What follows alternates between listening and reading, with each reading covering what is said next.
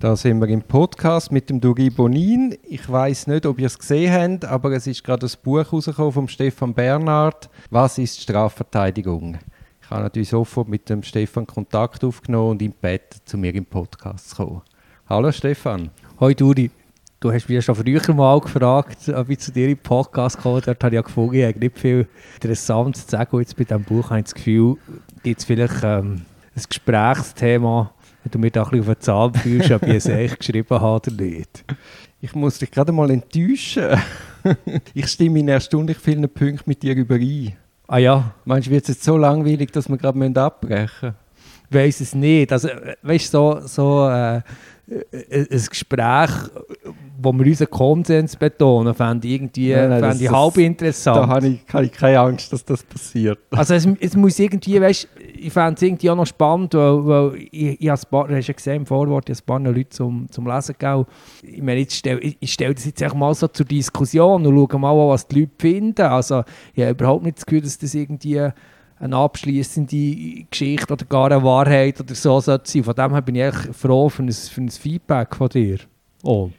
Ja, ich, also, wir werden sicher dazu kommen. Ja, spannend. Ich habe gesehen, du hast den Jacques Verge, hast du einige Mal zitiert. Mhm. Ich habe so wie das Gefühl gehabt, mit dem hast dich, fühlst du dich noch eng verbunden.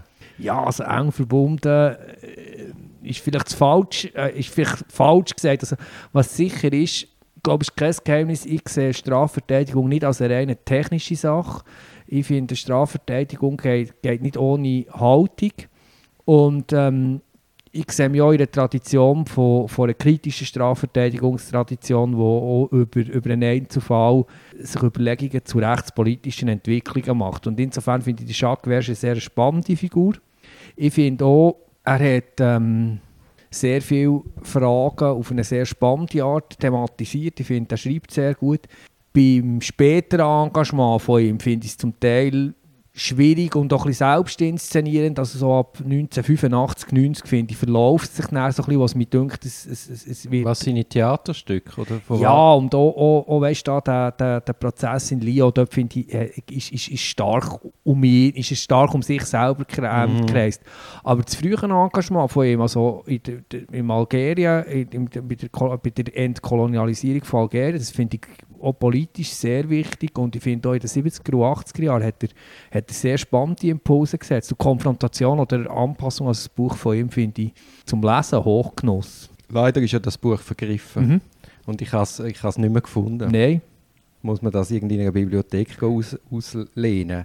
Was man vielleicht noch muss sagen, also er ist ein prominenter Anwalt, weil er sehr viele prominente Fälle vertreten mhm. hat. Also zum Beispiel der Saddam Hussein. Mhm, oder genau. Eben, Genau. Er sagt jetzt, den Menschen unterscheidet vom Tier die Chance, sich für das Böse auszusprechen. Ist also dann das Verbrechen der Preis für unser Bewusstsein?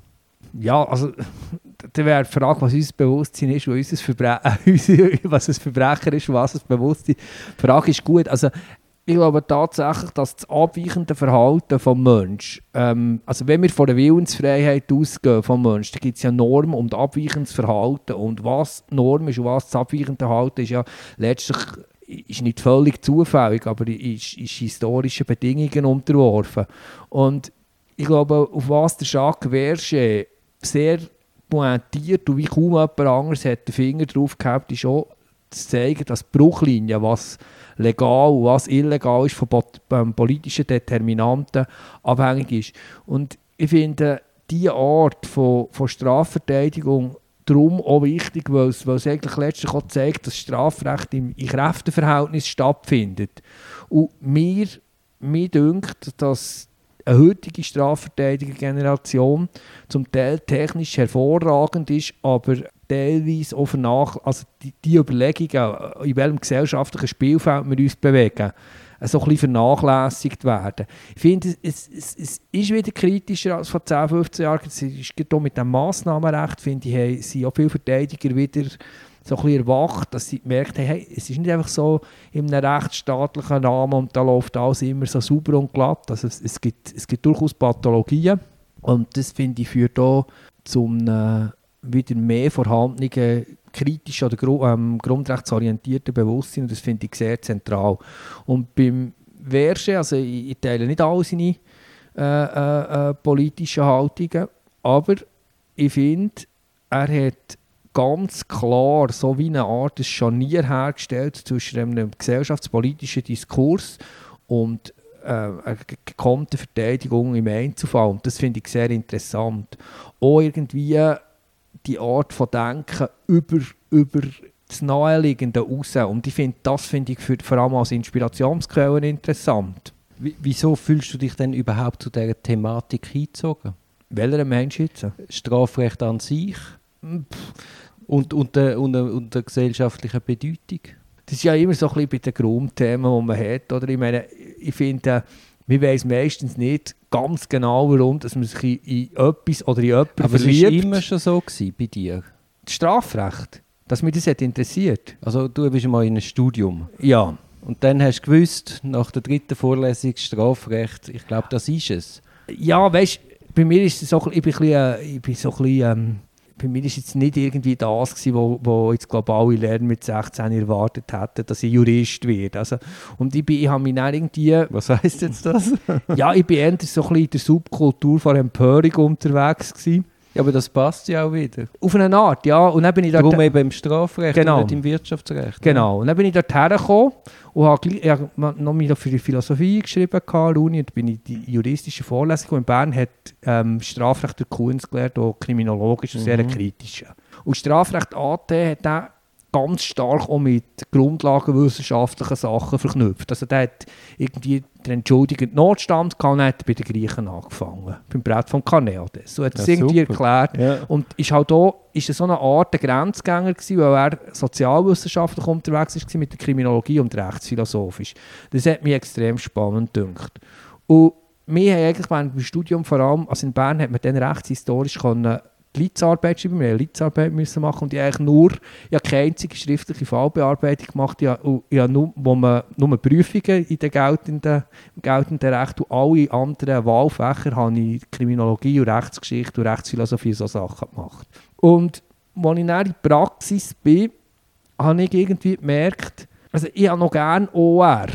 Ich habe das eigentlich auch immer noch gerne gemacht, so dogmatisch. Aber ich habe wie gemerkt, wir ziehen jetzt dort her in die Praxis, wo es lebt. Und das ist einfach das Strafrecht schon das, was am meisten lebt, irgendwo. Und wo die Auseinandersetzung am unmittelbar Ja, es ist auch das Urmenschliche. Genau. Man muss auch sagen, was du jetzt gerade mit dem OR gesagt hast. Also du plädierst ja da in deinem Buch gerade für den Umstand, dass man eben als Strafrechtler auch ein guter Privatrechtler muss sein. Ja, also ich sage, es schadet sicher nicht. Oder man muss merken, wenn man, wenn man, wenn man, wenn man an eine Grenze kommt. Ich selber mache ja noch bisschen anderes zu uns, das wissen wenig. Ich mache noch ein bisschen Arbeitsrecht und im Familienrecht vor allem Mediationen. Und ich habe irgendwie mache zwischen noch für einen Klienten einen kleinen Forderungsprozess, also so, wenn es nicht weltbewegend ist. Und habe immer, und berate ja noch in der Rechtsauskunft Anwaltskollektiv. Und ich würde schon sagen, dass drei Viertel von meinem Portfolio Strafrecht ist. Aber ich habe die ausschließliche zu frühe Spezialisierung finde ich noch heikel. Ich finde, es, es kann, kann eine Verengung kommen. Also bei uns im Büro machen alle noch etwas anderes und ich bin irgendwie noch froh zum Teil für den Austausch, dass ich noch irgendwo noch jemand anderes den Fuß drin habe. Ich bin ein Stück weit ganz bei dir. Ich finde, vor allem gerade nach der Anwaltsprüfung muss man ja auch mal Mhm. ein bisschen alles machen, um Genau. zu merken, was ist wirklich das, was einem Mhm. liegt, wo habe ich auch das Talent. Aber je weiter die Anwaltsprüfung zurück ist, finde ich es dann schon noch schwierig, dass man in, in vielen Bereichen wirklich auch aktuell und damit auch sattelfest bleibt. Ja, man, man muss schauen, also weißt, man muss ja schauen, dass man nicht ins Dilettieren reinkommt. Eben, Also das ich, würde, meine ich. ich würde sicher nicht irgendwie ein kompliziertes Personalreglement ähm, im Arbeitsrecht schreiben, aber wenn es irgendwie um ein Zeugnis Ah, geht ja, oder gut. so, Ja, dann, ja, das kann ich machen. Und ich, ich beschränke mich dort dann schon drauf, also auf, auf, auf so äh, die Hausapotheke im Privatrecht, wenn ich das mache. Also ich würde jetzt auch nicht, vor, ich würde jetzt auch nicht unbedingt eine handelsrechtliche Streitigkeit vor dem Handelsgericht machen. Bei dir geht es ja, glaube ich, in, in, deinen, in deinen Lehrbüchern, wo du rausgehst, geht es ja auch so ein bisschen um das. Also vermute jedenfalls, was habe ich gemeint, hast du mir gesagt, dass du so ein bisschen, auch noch so ein bisschen siehst, was juristisch etwas anderes läuft. Das ist auch ein bisschen eine ähnliche Überlegung, die du Ja, ja, hast. sicher. Also ich meine, ich hätte ja sonst schon lange abgehängt Genau. mit gewissen Bänden, aber der Umstand, die immer wieder neu zu Genau. aktualisieren, zwingt mich ja auch ein bisschen auf allen Gebieten Mhm. aktuell zu bleiben. Jetzt der Jacques Verget, der hat ja das- einige von der schlimmsten Massenmörder Mhm. von unserer Geschichte vertreten. Mhm. wieso hat jetzt auch ein Saddam Hussein ein Recht auf eine gute Verteidigung? Ja, also ich meine, die, die Frage ist relativ simpel. Also ich glaube, der Umgang, wie wir mit dem Abweichenden haben, sagt relativ viel darüber aus, äh, wie wir als Gesellschaft formiert sind. Und auch wenn jemand irgendwie sich stark abweichend oder verhalten hat oder ein Verbrechen begangen hat, geht es nicht, dass wir, dass wir auf die gleiche Ebene runtergehen. Also ich finde, wir müssen das irgendwie zivilisatorisch abhandeln. Und für mich hat Norwegen dort einen hohen Maßstab im Fall Breivik gesetzt, wo ich wirklich das Gefühl hatte, also ich irgendwie aus der Distanz wirklich das Gefühl gehabt, die haben das sehr sauber gemacht. Und ich glaube, das befriedet die Gesellschaft auch am Schluss mehr. Also wenn, wenn, wenn, wenn der Umgang mit dem, mit dem Verbrecher oder mit dem Verbrecher oder mit dem potenziellen Verbrecher rechtsstaatlich oder korrekt abläuft, fair abläuft, hilft es äh, letztlich auch die Wunden, die da gesellschaftlich geschlagen sind, ähm, zu heilen. Und beim Saddam Hussein oder bei, bei, bei diesen Fällen von Jacques Verge geht es natürlich auch noch um etwas anderes. Dort, also dort verquiekt sich ja das Verhalten des Einzelnen mit letztlich geopolitischen Fragen. Und dort wird es natürlich hochinteressant, weil ja sehr viel, also das sieht man ja irgendwie bei einem Fall wie bei den Tamil Tigers in der Schweiz, also gerade in, der, in, der, in, dem, in dem Bereich, wo es um kriminelle Organisationen geht, also dort ist ja sehr viel so, dass dass die kriminelle Organisation aus irgendeinem Land ähm, die Regierung vom Morgen ist und umgekehrt. Ja, ja, genau. Ja. Und, und das ist ja irgendwo sehr spannend beim, beim Saddam Hussein. Ich will überhaupt nicht rechtfertigen, was der Saddam Hussein gemacht hat, aber auch wie die Weltgemeinschaft einen solchen Fall abhandelt, zeigt sehr viel davon aus, wo wir, wo wir kulturell und wo wir ähm, ähm, politisch oder geopolitisch stehen. Ja, und dazu kommt ja noch, also ich meine, die Schuld steht ja nicht einfach fest. Natürlich. Also, das muss in einem fairen Verfahren muss, muss, muss aufgearbeitet werden. Genau, muss verhandelt werden. Gibt es denn aber, sagen wir, Fälle, wo du jetzt persönlich nicht könntest oder willst verteidigen? Ja, ich glaube schon. Aber ich... Also das heißt? Also, es gibt immer wieder Anfragen, die ich aus irgendeinem Grund ablehne. Also, wo, wo, nicht, weil ich, also auch wenn ich Zeit habe, weil ich irgendwie das Gefühl habe, ich passe nicht, es passt mir nicht, der Klient passt mir nicht. Vielleicht auch, dass irgendwie eine Thematik irgendwie zu gehäuft auftritt. Also wenn ich, wenn ich, wenn ich irgendwie zu viel vom Gleichen habe, habe ich das Gefühl, es ist nicht so gesund. Aber äh, einfach zum Klarstellen, es liegt nicht am, es gibt das, wir haben ja Verteidigerkollegen, die sagen zum Beispiel, ja, äh, äh, Fälle mit Kindsmissbrauch mache ich nicht. Also was ich schwierig fand, ist, du hast ja zum Teil die Situation, dass, dass jemand irgendwo in einem politischen Kontext den Gerichtssaal als Bühne nutzen für, für, für seine politischen mhm. Überzeugungen in die Welt hinein posaunen. Und ich finde, dort, dort kann es unter Umständen sehr schwierig werden, wenn, wenn dir das, was er, polit, er politisch davon überzogen ist, ähm, wenn dir das sehr weit weg ähm, ist. Also ich muss jetzt zum Beispiel sagen... Ich kann, darf ich schnell, ich muss reingrätschen. Es ist ja. lustig, dass du das sagst, weil der, der Jacques Verge hat ja den Klaus Barbie vertreten. Ja. Das ist einer äh, ja, genau. Obersturmführer, also ein Nazi. Ja. Und dort hat er gesagt, wenn mein Mandant Klaus Barbie mich gebeten hätte, in meinem Plädoyer die Überlegenheit der arischen Rasse darzulegen, dann hätte ich ihm gesagt, tut mir leid, das kann ich nicht. Ich bin Maître Verger, ein in Paris zugelassener Anwalt, kein Obersturmführer. Ja, irgendwo dort gibt es natürlich, natürlich absolute Grenzen. Und ich finde, wie die Frage ist abstrakt sehr schwierig ihm ist es ja dort auch darum gegangen, irgendwie äh, der französischen Gesellschaft äh, einen Spiegel vorzuhaben. Ich habe das Gefühl, wir, jetzt, wir würden jetzt rein, wenn, ich jetzt, wenn wir es jetzt am Versen durchbuchstabieren, würde sein Engagement bei, bei, Alge bei den algerischen Freiheitskämpfern wären wir irgendwie näher als, ja. als, als beim, beim, beim Schlecht von Lyon. Aber ich sehe natürlich auch irgendwo das Interesse, das natürlich da ist als Verteidiger, dass du dich auf etwas einlässt, das komplett fremd ist, also jetzt auch, auch, auch, gesellschaftspolitisch. Ich bin noch nie vor so einer Anfrage gestanden. Und ich finde, wie es hat Fälle gegeben, die ich abgelehnt aus, aus bestimmten Gründen, weil mich persönlich betroffen oder zu involviert habe angeschaut oder das Gefühl hatte, es könnte mich zu fest involvieren. Ich finde auch, man sollte die Mandat im Zweifelsfall nicht führen und nicht, wenn man zweifelt, ob man der Richtige ist, das Führen. Also ich finde, bei Heikelmandat muss man, muss, man, muss man schauen, weil neben Geräusch helfen weder einem noch, noch, am Klient.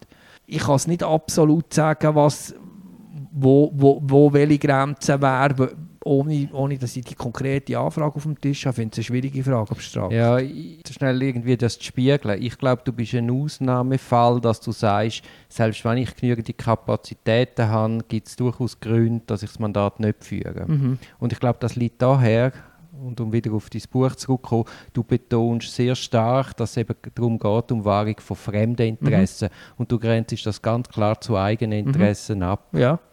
Und das ist deine Einstellung, die ich jetzt heute höre, ist, glaube ich, eine Folge von, der, von deinem ja. klaren Bewusstsein, wie du auf die, an die Straffälle angehst. Ja, also ich, ich finde, wie, äh, natürlich bin ich ein, sonst würde ich keine Bücher schreiben. Aber ich habe Freude, ich habe Freude wenn mir in einem Fall etwas gelingt. Aber ich sehe mich wirklich, ich habe wirklich das Gefühl, ich habe wirklich das Gefühl, du kannst in keinem Rechtsgebiet und fast in keinem anderen Beruf kannst du so klar erkennen, was du als fremde Interessen sind.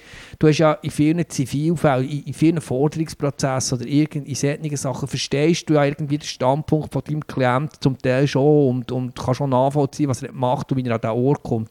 Und wir haben ja im Strafrecht immer wieder Situationen, wo, wo es tatsächlich relativ fremd ist. Es ist nicht ich glaube, jeder Mensch ist zu ziemlich viel mehr fähig, potenziell, als er meint. Aber aber wenn du es selber nicht erlebt hast, also wenn du, wenn du, wenn du das, was jetzt die Klientin steckt, ist, nicht in deinem eigenen Leben kannst verankern, gibt es eine Fremde, die bei aller Empathie nicht kannst überwinden kannst. Und du merkst dann dort wahnsinnig gut, finde ich, was sind eigene Interessen, was sind fremde Interessen, wo gibt es Übertragung und Gegenübertragung. Und ich finde, das muss man wahnsinnig super auseinanderhalten. Und für mich ist schon, bei allem Bewusstsein, dass ich das nie werden erreichen werde, für mich ist schon das Ideal, dass ich mein eigenes Interesse am fremden Interessen unterordnen kann und sagen, ich bin, ich bin, ich, ich bin für den Klienten da. Und wenn ich merke, dass ich es nicht kann und nicht will, dann bin ich die falsche Besetzung. Aber wenn du den Fall von Jacques Verge anschaust, dann sind das ja so prominente Fälle. Mhm. Oder wir nehmen Renate Sen, mhm. dann ist das so ein prominenter Fall, der Rupperswiller mhm. Fall, dann tut das ja zwangsläufig massiv eigene Interessen tangieren. Selbstverständlich. Also ich meine, ich meine ich habe auch schon, ich habe Fälle. Und, und selbstverständlich gibt es einen Teil in mir innen oder in jedem innen, wo, wenn, du, wenn du in so etwas involviert bist, wo, wo das mit dir etwas macht. Also ich meine, ich habe, ich habe beispielsweise, das ist ja kein Geheimnis, äh, ich habe ja dann den Carlos, also den Brian, ich darf es jetzt den Namen sagen, habe ich ja vertreten, einerseits vor dem Jugendgericht und andererseits in diesem Shitstorm. Oder? Und die selber ich hatte selber relativ äh, viele äh, Drohungen und Morddrohungen, gehabt, wo, wo bisher sich auch so Leute, die mir geschrieben haben, sie schlitzen meine Kinder auf solche Zeugs. Und das macht etwas mit dem. Und jeder Mensch, der sagt, er habe in dieser Situation keine Angst, also jetzt du als Anwalt, der lügt sich selber an. Also wenn ich keine, wenn ich kein Angstgefühl hätte dort oder nicht, mich das nicht berühren würde, dann hätte ich ziemlich krasse psychiatrische Diagnose.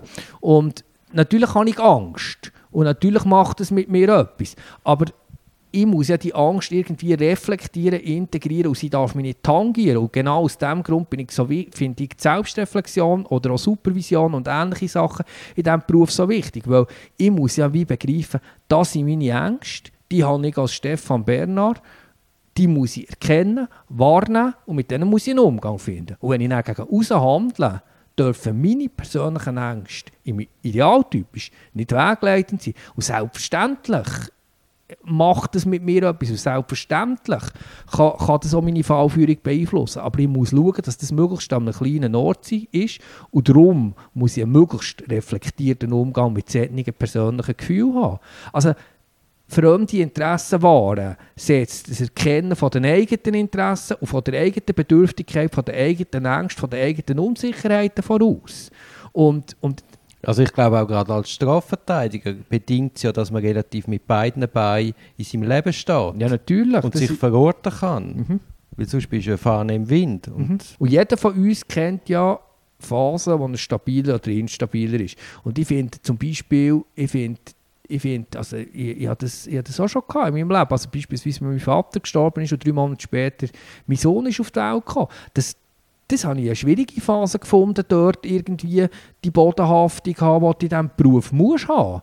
Und ich glaube, jeder von uns kennt es. Und was mich wichtig würde denken, ist, es ist so zum Teil so eine männliche Inszenierung in, in, in, mit diesem Beruf verbunden. Also es, es weicht sich auf, es gibt immer mehr Frauen, die das machen, es ist auch so die Männlichkeitsideal weichen sich ein bisschen auf, aber ich finde grundsätzlich die Frage von der persönlichen Bedürftigkeit und von der Standhaftigkeit, die du im Beruf musst haben das finde ich ein relativ unausgelotetes, unausgelotetes und undiskutiertes Terrain. Und ich finde es ein wichtiges, weil jeder von uns hat Unsicherheit und jeder hat Angst und wir müssen mit denen, weil wir auch recht, recht einsam in diesem Beruf sind und viel Entscheidungen selber müssen wir müssen das Management finden. Ja, unbedingt, ja. Und es ist, es ist für, glaub, für uns alle anspruchsvoll, sonst lügen wir uns einfach an. Ja, und ich glaube, wenn man kein, kein Ventil und einen Umgang findet, dann wird das hinten raus irgendwo dann schon zu Problemen führen. Das glaube ich ja. Also ich erzähle immer wieder die Geschichte, ich bin, mit, ich bin an einen Geburtstag eingeladen worden, sind wir an einem Match und ich bin mit Abstand der Jüngste gewesen und wir sind, es sind ich weiß nicht, 15 Strafverteidiger gewesen. Und ich habe dann so diesen Leuten ein bisschen zugeschaut und habe wie so das Gefühl gehabt, die Bandbreite von der Gefühl von dieser Gruppe, wo wir da sind, ist relativ schmal. Mhm. Also ich habe so das Gefühl, es sind alle ein bisschen abgestumpft, ein bisschen mhm. lebensmüde. Also nicht gerade, dass ich das Leben nehmen will, aber müde vom Leben, oder? Mhm. Und das ist halt schon eine Gefahr, dass, mhm. man, dass man dann auch zynisch wird. Mhm.